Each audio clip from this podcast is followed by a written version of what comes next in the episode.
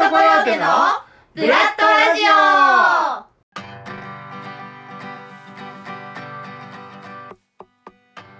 はい皆さんこんにちは。ブラッドラジオのお時間です。え今回は私広瀬健がお送りします。座長のちょっと温度を上げましょうか。第6回でございます。じゃあ早速始めていきましょう。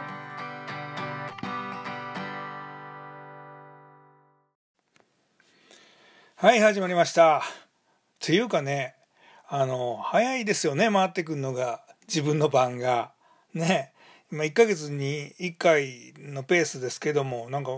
つい最近撮ったなって思ってたのにもうなんか自分の番かみたいなね。あの本当早いですよね。小学生の時の授業時間とかめちゃくちゃねもう遅くてもう授業がいつ終わんのかなと思ってたのに、まあ、大人になってくるにつれこうすごく早く感じるっていうのはこれなんかあの新鮮なことがねどんどん減っていってるっていうような、まあ、お話があったりしますからいやこれもね一つの老化の一つなのかなと。ね皆さんはどうですかね？はいというわけで改めまして私広瀬健と申します、えー劇団ブラとコヨーテの座長をやっております、えー短い間ですがどうぞお付き合いください。あでもねあの今から寝ようとしてる方がいらっしゃるようであればこれあのメンバー曰くこの番組を聞くと暑くなって眠れなくなるらしいので、えー気をつけてください。なんか朝に聞いた方がいいっていうふうなこともメンバー言ってましたけど朝聞いたら聞いたでなんかこうねまだちょっと眠い中で聞かれても困るのでまあ頃合いな時に聞いていただけたらなと思います。さてさてね皆さん最近どうですか？今日も私熱く語っていきますけどもね、えー自粛延長されてね。で毎回その自粛の話してるのもなんなんで。あそうそうあのあのね。そうそうあの前回ね「鬼滅の刃」が Amazon プライムで見られなくなったって言ってたじゃないですか。あれなんかねまた無料で見られるようになってて結局見ることができました。なんかありがとうございます。誰にか分からんけどありがとうございます。まあねあの感想としてはまあそこまではハマらなかったというのが正直な感想なんですけどただまあその流れでプライムの映画を最近ちょっと見まくってましてねなんかもうあなんかちょっとね気になるなって思ったのを見たりとかして全然面白くなかったりとかもするんですけどね。まあその時間をね新鮮に感じて全て糧にしたいなと思います。はい。じゃあねあのーもう早速ですけどもあのーコーナー行きたいと思います。前回から始まりました。本日の熱演。はい、えーね、えー今日は何を熱弁していこうかということなんですが、はい、えー今回のテーマはですね、ミュージシャンと役者についてです。ね。もうちょっとね、あの、コロナのことは置いといて、あの、こちらのようなお話をしていこうかなと思うんですけれども、あの、まこれね、あの、以前からずっと思ってることなんですけど、あの、音楽はほんますごいなっていうふうに思っておりまして、まああのうちのピーピーとかもねあの音楽の方やってたりしますけれどもいや本当ねあの、まあ、このね自粛のさなかいろんなミュージシャンがあの YouTube とかでライブ映像公開したりとかあのリモートで曲配信したりとかしてはるじゃないですか。ね、あの俺ビーズがすごい好きなんですよ。もう本当にあの稲葉さんとね松本さんのあのリモートで、えーあの見られた方も結構いるんじゃないですかね。あのホーム配信されてるじゃないですか。もうなんぼかっこええねやみたいなもう鳥肌なんですよ。もうでそっからね流れでねいろんなミュージシャンの動画あの、まあ、震災復興のライブ映像とかねいろいろあったりするのでそういうのを見ながらもう号泣ですよね。なんかすごいこう心に訴えてくるっていうかなんやろねあのほんま、うん、音楽の力ってすごいなって思っておりましてやっぱ演劇人としてもねこれあの周りの仲間たちからしたら「おい」って言われるかもしれないんですけども本当勝てないって思ってていや勝ち負けじゃないんですけどねあのこの YouTube のプチバブルみたいな状況になってるじゃないですか。でね、演劇界の人たちがこうなんかしようと試みてたりするんですよね。でみんなやっぱり何とかしよう元気づけようっていうような気持ちは分からんでもないんですけどもやっぱりどうしてもね、えー、役者陣が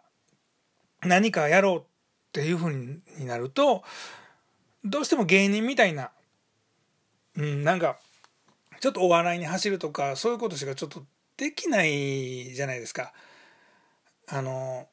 役者としてじゃあ何ができるんだっていうふうに考えたらまあそうですね朗読劇とかならできんのかなとか思ったりするんですけれどもそれだとなんか動画のねなんか意味がないのかなみたいなちょっと意味もないこともないけどなんかそんなことを思ってきたりとかしてだからそのミュージシャンっていうのはね本当になんかすごいなっていうかいろんなツールで生きてくるなっていうのをこう最近まじまじと感じましてあの多分ねミュージシャンっていうのはこう音楽で音楽をこう通してオーディエンスに直に寄り添えるやと思うんですよね。なんかその聴いてる人の実体験であったりとか、まあ、いろんな勝手にこう作り出せるというんですかね。うまく言えないんですけどあのこう聞いてる人の直にどこかのそのツボをついてくるみたいななんかそういう強さがこう音楽にはあるんかななんて思ってて、え役者って言ったらねまずあのなんかお客さんに寄り添うもんじゃないじゃないですか。まずまずなんか自分自身がこう台本に寄り添わなきゃいけないその台本に与えられた役に向き合わないといけないわけですよね。っていうことはものすごく嫌な役もあるかもしれないしものすごく気持ち悪い役もあるかもしれないしっていうようなあの全てがハッピーエンドの作品ばっかりでもなかったりもするじゃないですか。まあ音楽も確かにね歌詞もあのハッピーエンドじゃないやつもありますけどでもそのやっぱりねお芝居っていうと、ん、長い時間をで、まあ、作られてるものやったりするのでなんかそのどちらかというと直に壺を作っていうよりはボディーブローのようなじわじわとなんか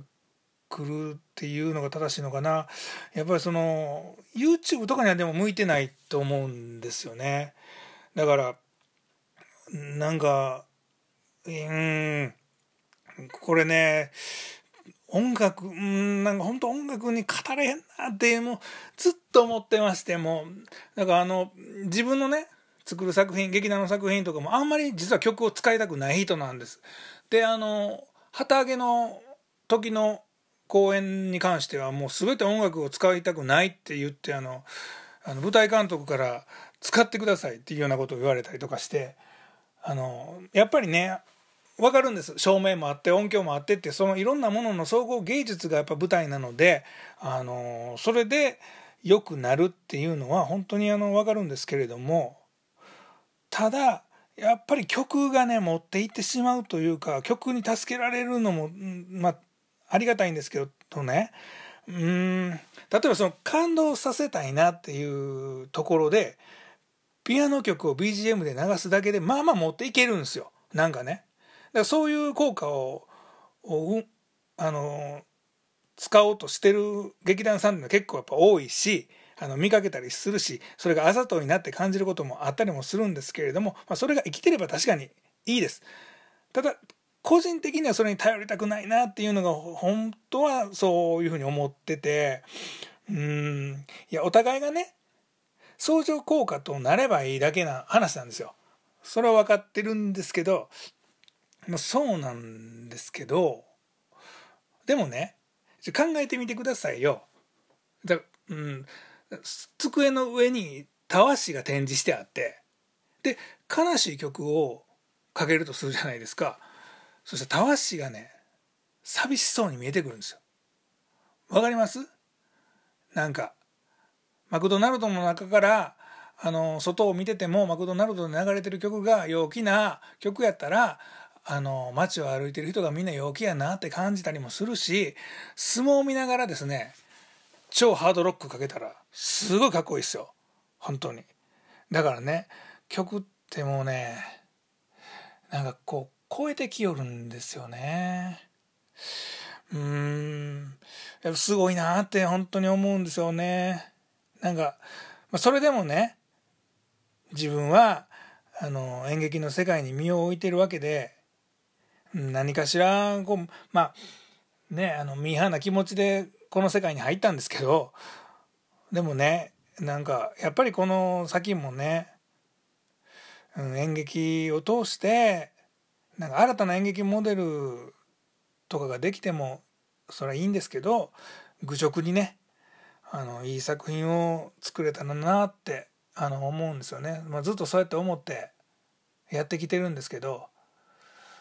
だからこそっていうのかな。なんかこう如実に現れるというかあの自分がねそのビーズのその動画を見たりとかねミュージシャンの動画を見てああなんか素敵やなとかって思ってしまってる自分もいるのでなんかうん羨ましいっていうんですかね。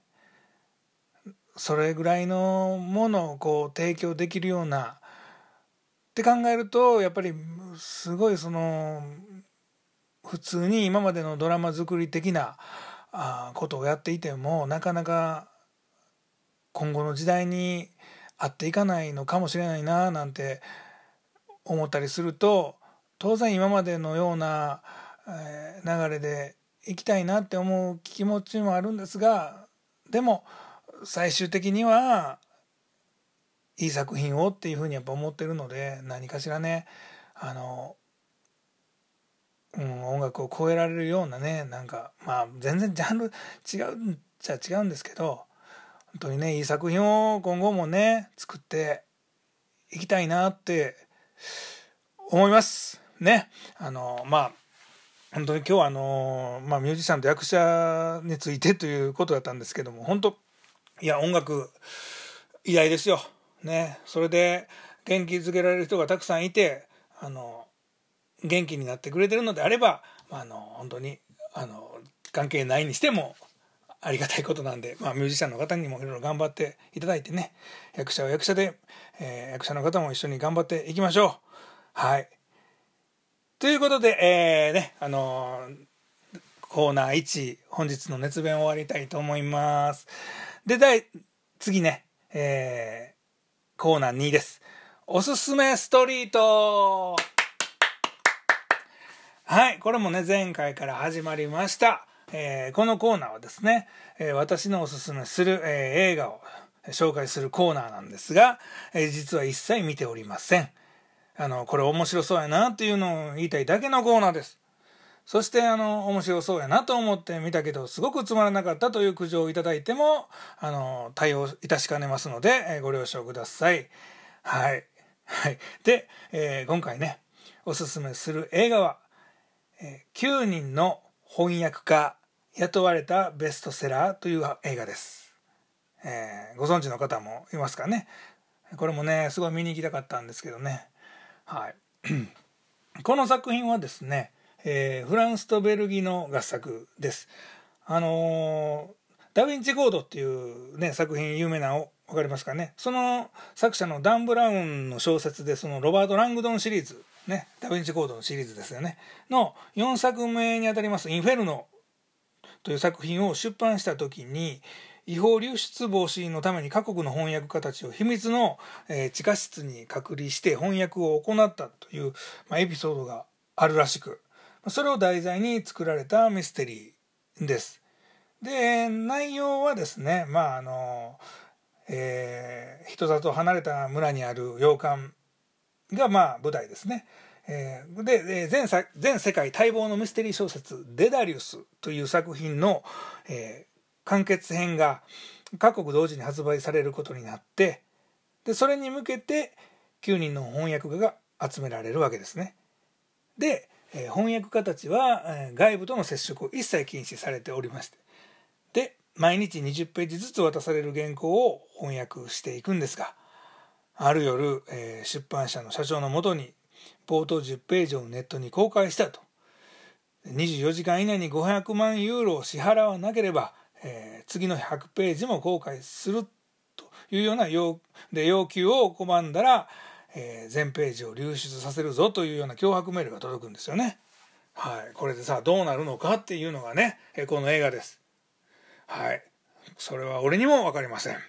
えー、ねどうですか皆さん？ななんか面白そうでしょ？これ。ねこれもう本当あのこういう時代やからこその作品ですよね。本当インターネットの普及ね本当にあの SNS とかもそうなんですけどあのネタバレっていうのは本当にこれ厄介です。あのー、これネタバレしても全然気にならへんよっていうような人もいらっしゃるじゃないですか。あの知り合いでも結構いるんですけど俺はねちょっとねとにかく何もあの知らずに見たいっていう願望がものすごく強くてですねあのいやあんまり何も知りたくないんですよね。まあ、一応ねあのジャンルとかぐらいは知っててもいいですけどあのあらすじとかねでもこう誰かが死ぬよとか、まあ、いろんなことあんまり最初から知りたくないんですよね。であの逆にね最近の傾向というかあのドラマをね宣伝でその SNS を使っているのはあると思うんですよ。あのだから誰が犯人やと思うとか推理したりとかいろんなんでそれでこうそのまた記事を見た人たちが何やって気になってまたそのドラマを見るとかねいうような手法を使われてたりするじゃないですか、まあ、あれもねこの時代のいい作戦やとは思うんですけど、ね、結局ねそれ見ちゃうともうねなんかああこれもう最悪やなんか楽しみにしてたけどこれ見ひん方がいいかなみたいな気になっちゃうんですよね。だからねあの本当にねちょっとあのおすすめの話からそれてるかもしれないですけれどもね。あのできればもうそういうネタバレとかねしないような世の中になってもらいたいとまあもう無理な話なんですけどね。っていうか自分がその SNS 系を見るなという話やと思います。はい。だからあの極力見ないようにあのしてたりします。ね。でもこれねあのこの話もそうなんですけどねこれはミステリーとしてあの作られてるわけですけども俺自身はねあの書いてたりもするじゃないですか脚本をね。だからそのなんかパクられるというか有名やったらねパクられたらパクられてるよっていうような話が耳に入ってきますけどこれねパクられても実際ねどっかで別のところで誰かの名義で講演されてても自分が知るよしとしないところじゃないですか。だからね結局ねなんか恐ろしいですよね。そんなんいっぱいありそうですもんね。あのパクられてたりとかするのもね。だからねあのいやまあこの話とは全然関係ないかもしれないですけどね。実際この、えー、映画ね、えー、もう今はこう、まあ、映画館もね今自粛してたりもするんですけれども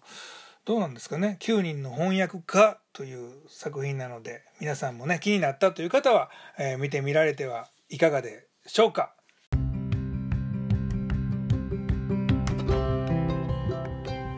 はいというわけで、えー、お別れの時間が近づいてまいりました、えー、先週ピーピーからのバトンですね、えー、死ぬまでにこれだけはやりたいこと。ということで、えー、ピーピーが富士山に登るってなことを言っておりましたけれどもね、えー、私、えー、考えました。はい。なんと私ね死ぬまでにこれだけはやりたいこと。それは庭園作りです。多いって思った人いるでしょうね。あのねあの何ですかね。こう暴れてね少しできた反動なんでしょうか、癒しを求めるようになってきましてですね。ていうかねあの親が生きてるうちにちょっとした庭を作りたいなっていうのがまあ、まあ、目標というのか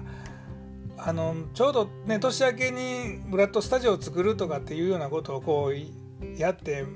自分の部屋の中に緑を増やしたりとか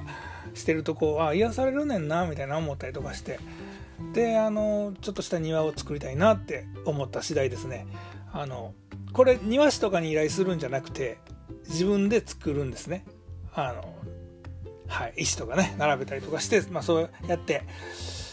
そういう庭を作りたいなとそんな穏やか健さんなんですね最近はいやあのこれねピーピーからのお題じゃないですかだから若いんですよやっぱりエミとかもどんどんいっぱい出てくるかもしれない。あのピーピーもあいついっぱいあるって言うてましたもんね。